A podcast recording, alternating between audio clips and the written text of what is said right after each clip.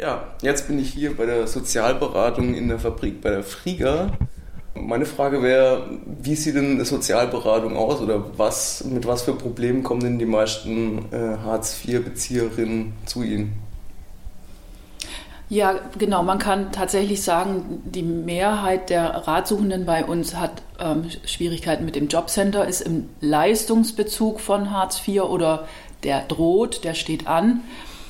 Ähm, es, kommen, es erreichen uns aber auch Fragen aus anderen Bereichen, zum Beispiel Wohngeld, zum Beispiel Arbeitslosengeld 1, ähm, zum Beispiel Rente, ähm, Elterngeld, Kindergeld, Kindergeldzuschlag. Also es ist eine ziemliche Spannbreite. Ähm, und wir versuchen da auch auf dem Laufenden zu sein, weil das ja immer wieder Schnittmengen dann auch gibt. Ja, das ähm, ist jetzt die eine Leistung für mich zuständig oder die andere Leistung, geht das zusammen? Also insofern sind die Leute dann auch, wenn sie nicht Arbeitslosengeld II Bezieherinnen und Bezieher sind, schon bei uns richtig. Aber mehrheitlich kommen sie wegen Hartz-IV-Fragen und wegen Schwierigkeiten mit dem Jobcenter. Ähm, das geht darum, ganz oberflächlich Informationen zu erhalten, wie es funktioniert, wohin man gehen muss, äh, was da auf einen zukommt. Und es geht bis dahin, dass ganz konkret nachgefragt wird zu ähm, bestimmten Leistungen, ähm, de, ähm, ja, bestimmten auch Entscheidungen. Stimmt mein Bescheid zum Beispiel? Ich habe hier einen Bescheid bekommen. Aber es kann doch gar nicht sein. Kann das sein, dass ich so wenig kriege? Ja, schauen Sie mal, was da alles angerechnet wird. Ist das richtig? Und dann gehen wir gemeinsam diesen Bescheid durch und überlegen, ob das ob die Einkünfte, die dort ähm, aufgeführt werden, ob die tatsächlich auch so zugeflossen sind, ob sie richtig bereinigt sind. Das passiert in der Regel jetzt schon, aber ähm, wie ist es zum Beispiel ähm, bei Selbstständigen? Da muss ja so ein Durchschnitt ermittelt werden. Kann das, das, ist das realistisch? Das sind die Fragen denen Leute zu uns kommen? Ja, Bettina Kenter Götte und meinen Lebenslauf könnte man ganz in Kürze zusammenfassen. Als Single-Mutter von Behörden drangsaliert, als Schauspielerin honoriert, als Autorin prämiert und vom Jobcenter sanktioniert. Und Sie haben ein Buch geschrieben, das heißt Hartz IV, Geschichten von Armut und Ausgrenzung. Was für Erfahrungen haben Sie denn da aufgeschrieben? So ist es ja. Also das Buch ist 2018 äh, im Verlag Neuer Weg erschienen und wir haben schon jetzt damit 40 Veranstaltungen gemacht und 20.000 Buchkilometer äh, zurückgelegt, weil es auf ein riesiges Echo gestoßen ist. Und ich beschreibe damit meine eigenen Erfahrungen aus drei Armutsphasen in meinem Leben vor denen mich auch internationale Erfolge als Schauspielerin nicht bewahren konnten und auch äh, Literaturpreise nicht bewahren konnten.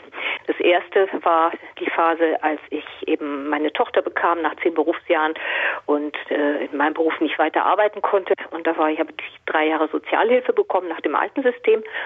Dann habe ich den Quereinstieg äh, geschafft zum Synchron, war wieder 25 Jahre erfolgreich tätig als Sprecherin, Autorin und Regisseurin für Synchron bis zur Kirchmedia-Pleite. Dann war ich auf, an, an dem Übergang zwischen äh, von, äh, vom alten System zu Hartz IV war ich äh, einige Monate Aufstockerin, weil unsere Branche am Boden lag. Dann hat sich die Branche wieder erholt. Ich hatte wieder genug zu tun und es ging wieder ein paar Jahre gut, bis ich krank wurde und sehr lang krank war, fast gar nicht arbeitsfähig, fünf Jahre lang krank war. Und nach zwei Jahren äh, ohne Anspruch auf Krankengeld, Arbeitslosengeld und auch nicht in der Künstlersozialkasse, wie die meisten von uns, äh, entgegen der landläufigen Meinung. Nach zwei Jahren fand ich mich also nach 40 Berufsjahren bei Jobcenter und Armentafel wieder. Und da diese Erfahrung ähm, für viele, viele ähnliche Erfahrungen steht, auch schlimmere Erfahrungen, habe ich das also mal aufgeschrieben, wie leicht auch Menschen mit hoher Lebensleistung ähm, dort landen können in dieser Schreckenskammer der Gesellschaft.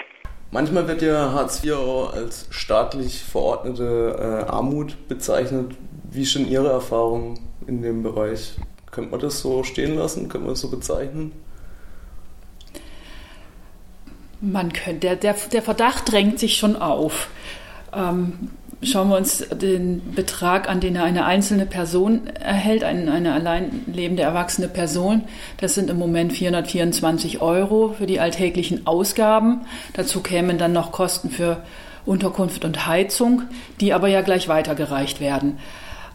Also ich denke mal, eine einzelne Person, wenn sie denn recht ähm, sparsam lebt und zurückhaltend ist, kann damit über die Runden kommen. Eine wirkliche Teilhabe ist aber nicht möglich. Schwieriger wird es, wenn noch mehr Familienmitglieder betroffen sind.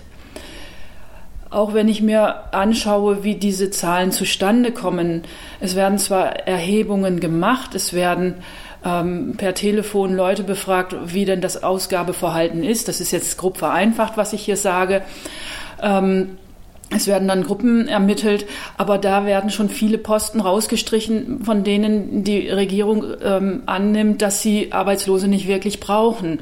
Ähm, hinzu kommt, dass ja auch ähm, Menschen befragt werden bei der Umfrage, die unterhalb der Armutsgrenze sowieso schon leben und teilweise sogar am Leistungsbezug sind.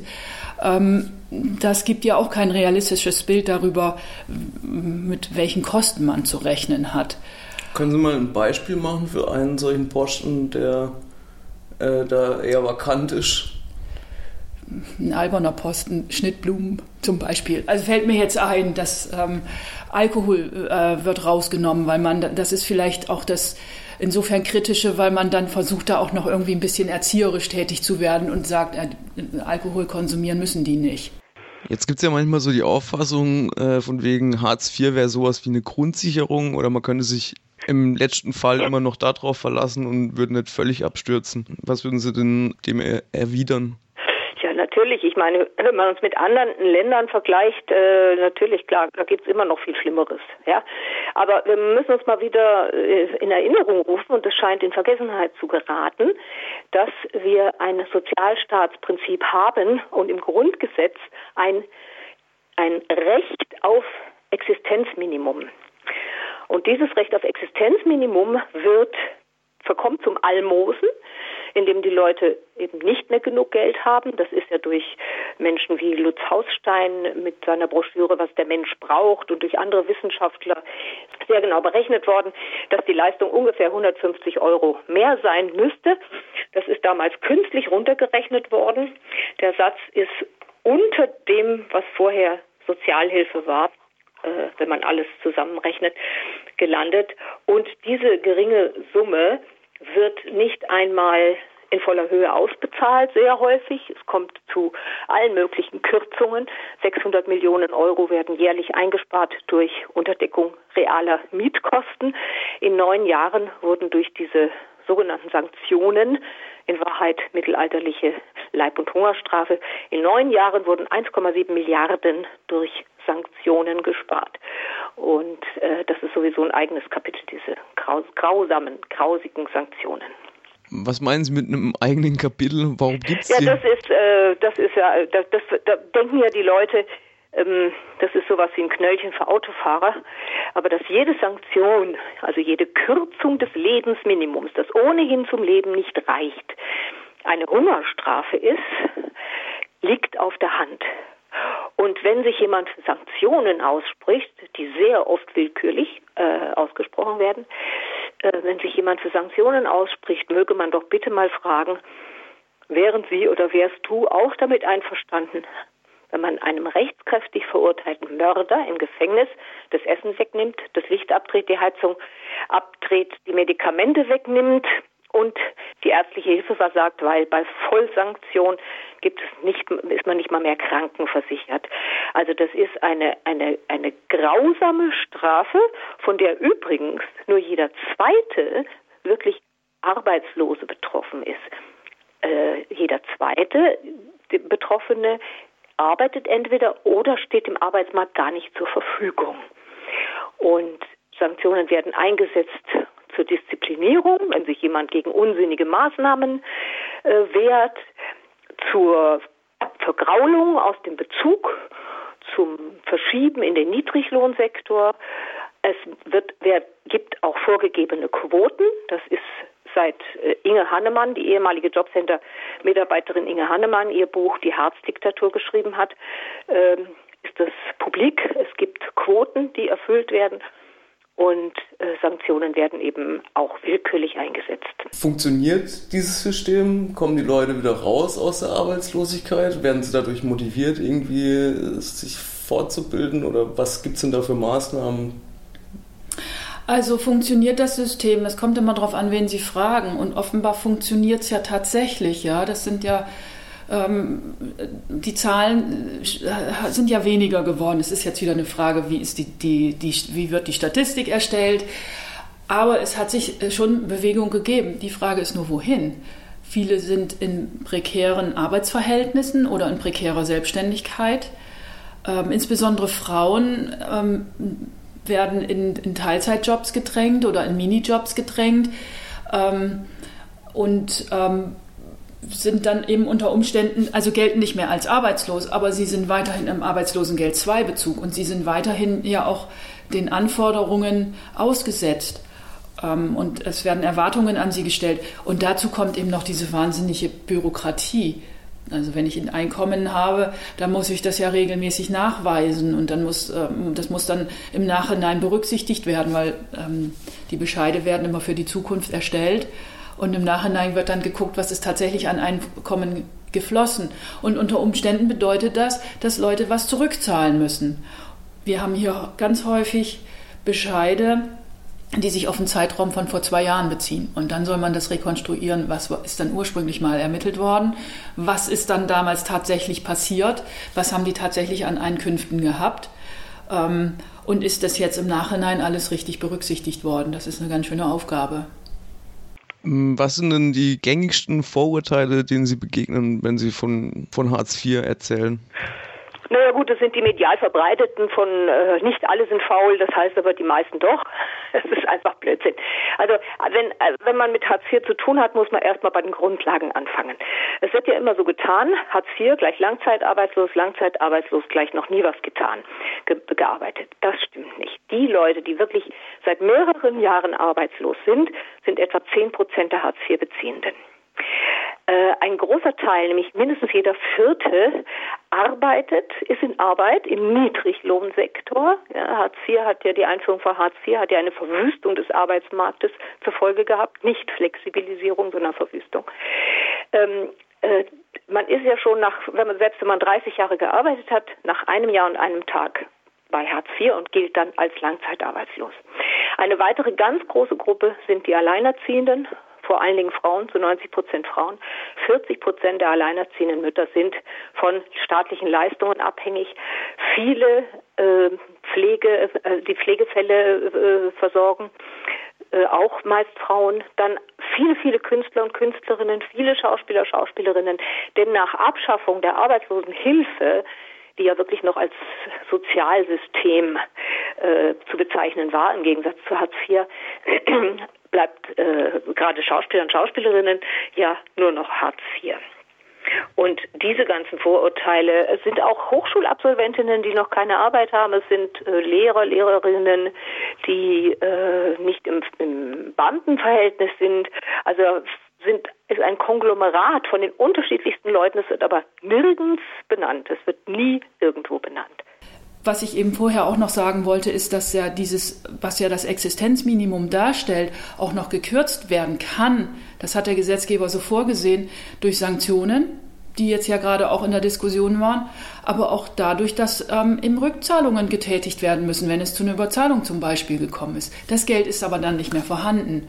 Also ähm, ich äh, das ist schon sehr am Rande der Armut und wenn nicht gar wirkliche Armut, insbesondere wenn ich mir überlege, in welchem Kontext ich mich denn bewege hier in Freiburg, ist, kann ich mir kaum vorstellen, dass jemand ähm, ins Theater gehen kann, dass jemand ein Konzert besuchen kann. Ähm, jedenfalls eben nicht oft und nicht so, wie das wahrscheinlich die Mehrheit hier tut, in dieser ja doch, ähm, ich finde schon privilegierten Beamten- und, und, und Lehrerstadt. Dazu kommt aber auch, dass ja nicht nur, dass ja nicht nur die von äh, Arbeitslosigkeit betroffene Person in Anspruch genommen wird, sondern ja auch das Umfeld stark in die Pflicht genommen wird durch Hartz IV, wenn ich das richtig verstanden habe. Also meinst du jetzt Familie? Familie mhm. oder äh, Lebenspartnerin oder ja, auch, du, mhm. auch, zum Beispiel, wenn jetzt ähm, der Sohn oder die Tochter einen, einen Ferienjob hat, kann das ja angerechnet werden. Ein Ferienjob jetzt nicht unter bestimmten Bedingungen. Aber das ist, was richtig ist, ähm, das gibt das Konzept Konzept der äh, Bedarfsgemeinschaft und dazu gehören eben die Kinder, der Partner oder die Partnerin. Ähm, und die werden damit berücksichtigt. Deren Einkommen werden mit berücksichtigt. Unter anderem zum Beispiel Kindergeld wird abgezogen. Das hätten, haben die Familien nicht extra zusätzlich noch, das wird angerechnet. Genauso Unterhaltsleistungen werden angerechnet. Mhm. Das finde ich eigentlich schon heftig. Das ist ja bei, in, bei anderen nicht. Ja? Arbeitnehmerinnen und Arbeitnehmer bekommen diesen, das Kindergeld oder eben auch steuerliche Erleichterungen ähm, und haben das zusätzlich zur Verfügung. Bei Arbeitslosengeld II-Bezieherinnen wird es abgezogen. Okay, aber Nebenjobs der Kinder werden nicht angerechnet. Das Ferienjobs werden nicht angerechnet, wenn sie eine bestimmte Zeit nicht übersteigen. Okay, aber ein regulärer, andauernder Nebenjob? Wenn die regulär einen Nebenjob hätten, würde das angerechnet, das ist richtig. Ja. Ja. Also für mich hat das schon was mit Armut zu tun. Und für mich, mich hat das auch was damit zu tun, Leute zu disziplinieren.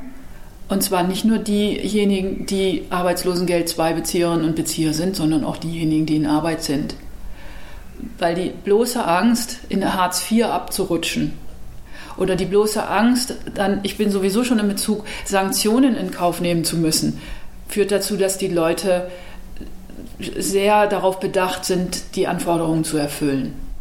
Also diese äh, Laissez-faire-Mentalität oder Hängematte oder sowas, das kann ich überhaupt nicht bestätigen.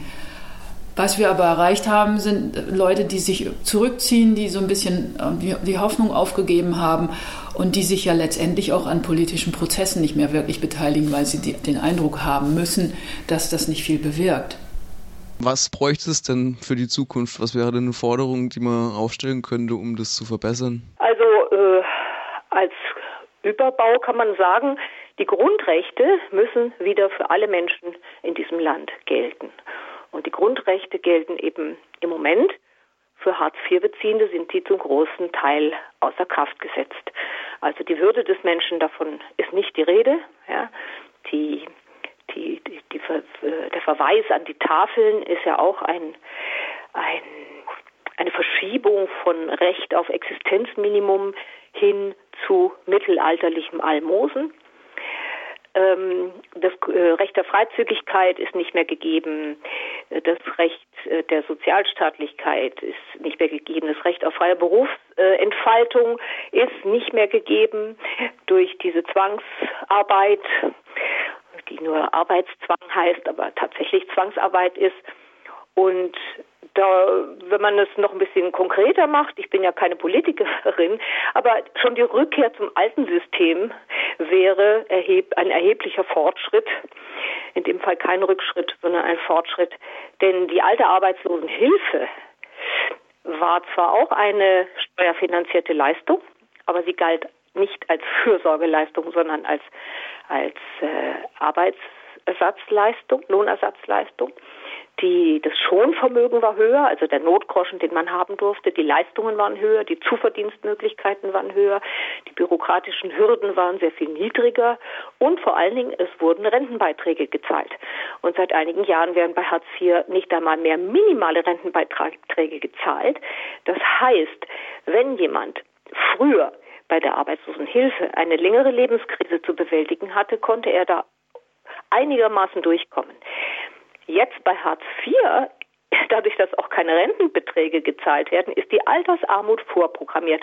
Und wir bekommen eine Altersarmut, das sehe ich jetzt schon in meiner Altersgruppe, vor allen Dingen bei den Frauen. Das wird noch, da wird es aber noch ganz gewaltig krachen im Gebälk. Das geht nicht so weiter. Wir fahren an die Wand und es ist eine Gefährdung der Demokratie dadurch.